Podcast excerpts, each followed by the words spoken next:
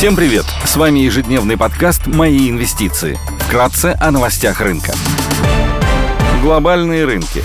Внешний фон умеренно негативный. Фьючерсы на S&P 500 в нулях. Акции банковского сектора показали снижение, несмотря на заявление министра финансов США, что официальные лица готовы принять дополнительные меры для защиты депозитов. Инвесторы по-прежнему настороженно относятся к рискам банковского сектора, которые накопились во время цикла повышения ставки ФРС. Евростокс в минусе на 0,7%, Шанхай Композит теряет полпроцента, гонконгский Хэнк снижается на 0,4%. Баррель нефти марки Brent стоит 75 долларов 70 центов. Золото торгуется по 1992 доллара за унцию. Доходность по десятилетним гособлигациям США составляет 3,38%.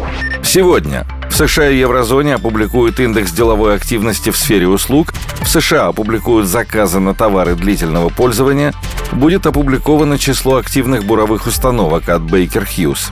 Корпоративные новости. Пройдет заседание Совета директоров Фосагра. В повестке дня вопрос дивидендов.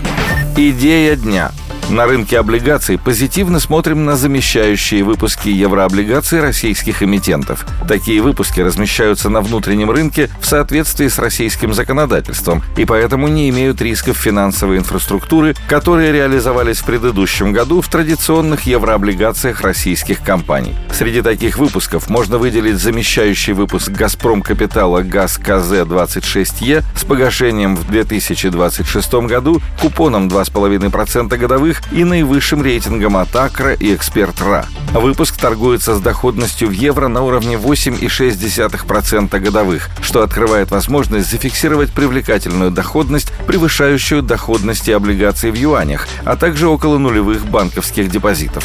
Поручителем по замещающему выпуску выступает ПАО «Газпром», крупнейший в мире производитель природного газа, который также входит в число крупнейших производителей нефти в России с высокой степенью поддержки со стороны государства. Кроме того, «Газпром» владеет крупными энергогенерирующими активами, а также газотранспортной системой протяженностью свыше 176 тысяч километров.